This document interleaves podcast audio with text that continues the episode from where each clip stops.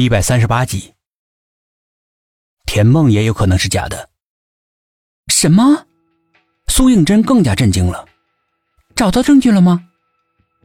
没有，我派董一奇暗中调查去了，很快就会有结果了。苏应真的眼神有些发呆，他的心里面油然而生一种不祥的感觉，总是觉得有什么看不见的危险正在渐渐的向他们逼近。突然感到很惶恐，两个人都不说话了，陷入了沉思之中。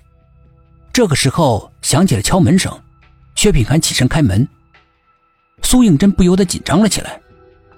随着门被打开的声音，一股淡淡的花香飘了进来，玫瑰花香。苏应真的心提了起来。随着花香变浓，田梦出现在他的眼前。双眼含笑，苏应真的目光在他身上一路下移，看到了两只涂着果绿色的指甲油，他不禁一怔，眼神变得迷茫了起来。苏应真缓缓的抬起头，深深的凝视着田梦的双眼。田梦的一双美瞳里面弥漫着浓浓的黑雾，几乎占据了他整个眼球。那是死神的眼睛。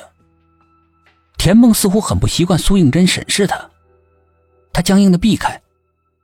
不要盯着师姐看嘛，我会害羞的。害羞？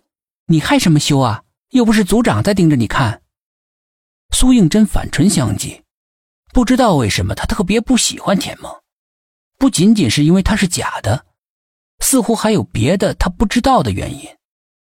空气里面顿时充满了火药味似乎一点就着。你清早来有什么事吗？田梦冷笑了一声。组长现在不像以前那样把工作放在第一位了。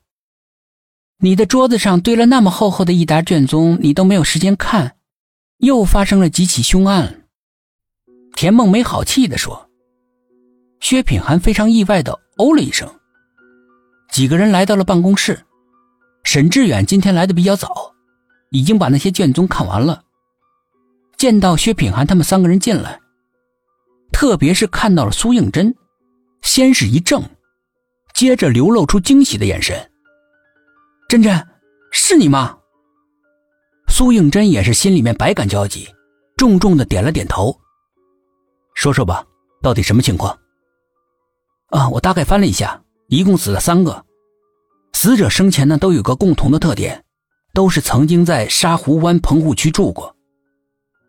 薛品涵心里面一惊，只是短短的一天，凶手就接连杀了三个人，难道这些人全都知道一些什么不能够说出来的秘密而被人杀害了？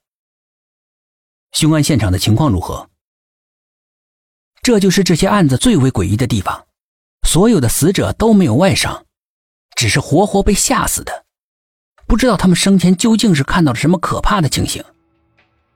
薛品涵他们来到了鉴定科的停尸房，三具尸体整整齐齐的摆放在那里，每个死者的脸因为过度的惊吓而扭曲变形，甚至有的眼珠已经从眼眶里掉出来了，撑裂了眼眶，眼角边有血渗出来，整张脸看上去惨不忍睹又狰狞恐怖。死者分别叫胡天喜、陈建、曾祥菊。据几个死者的家属说。死者在出事前那几天变得非常的古怪，总是说有人在跟踪他们。之后呢是疑神疑鬼，睡觉做噩梦，干什么都是心惊胆战的。这是典型的被鬼盯上了。凡是被鬼盯上的，如果不想办法尽快的驱鬼，最终是会死在鬼的手上的。苏应真听了之后说道：“你说鬼为什么要盯上他们？总要有个原因吧？”沈志远不解的问：“或许这几个人跟这只鬼的死有关系？一般来说呢，鬼也有鬼道，不会无缘无故的杀人的。”苏应真推测道：“什么都没有调查，太早下结论了，会不会太草率啊？”田梦在一旁冷笑道：“田梦说的有道理，志远，你再把他们的个人资料调出来给大家看看。”众人又看了一遍，正如沈志远先前所说的那样，几个死者除了曾经都在沙湖湾棚户区住过，再没有任何的交集。